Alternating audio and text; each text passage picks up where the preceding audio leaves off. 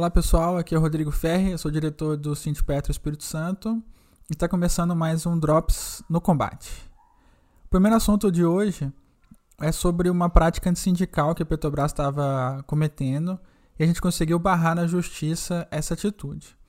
A Petrobras estava proibindo que diretores liberados ou diretores na ativa acessassem a, as áreas da empresa, né? tanto a parte administrativa e também aconteceu com, com diretores na área operacional. A luta sindical está intensa e a gente precisa estar tá na área, né? É um direito nosso. Então é obrigatório que a gente esteja lá, né? Participando no, no dia a dia, em contato com a força de trabalho, né?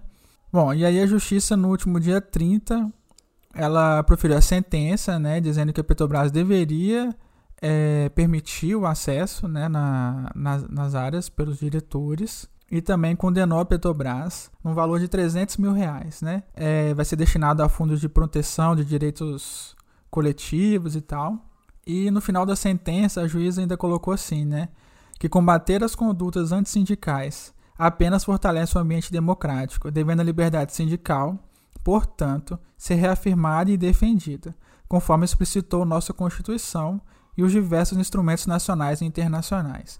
Então, era um direito que estava sendo negado a nós do sindicato, e obviamente, quando nega alguma coisa ao sindicato, nega também a força de trabalho, né? É um ataque não só ao sindicato, mas também aos trabalhadores. E essa foi uma vitória muito importante que a gente conseguiu recentemente é, na justiça, né? A gente permanece aí combativo, lutando e presente na vida dos trabalhadores. E o outro assunto de hoje é que a gente tem recebido algumas cobranças, né? Vamos colocar assim, de pessoas que acompanham o sindicato mais de perto e tal, pedindo nossa mobilização nas ruas, né? Como se a gente estivesse parado, fazendo nada, né? E aí o que acontece é o seguinte. Claro, né, a gente está com mais de 400 mil mortes no Brasil em função da pandemia, por causa desse desgoverno que a gente está vivendo. Então a gente está. A gente já, já passou todos os limites aceitáveis, né? E também tem tido protestos na Colômbia. A gente dá todo o apoio ao pessoal da Colômbia que está fazendo as manifestações. E é, a gente recebeu recentemente a notícia da morte do Paulo Gustavo, que é um humorista fantástico, um gênio do, da comédia, né? E aí a gente precisa, assim, é, dizer que o sindicato ele não está parado, a gente não está sem fazer nada, né? A gente está, na verdade, a gente vo voltou para as bases, né? Que era uma cobrança que a gente tinha de nós mesmos e também da, da categoria. Então a gente tem feito muito debate com a categoria.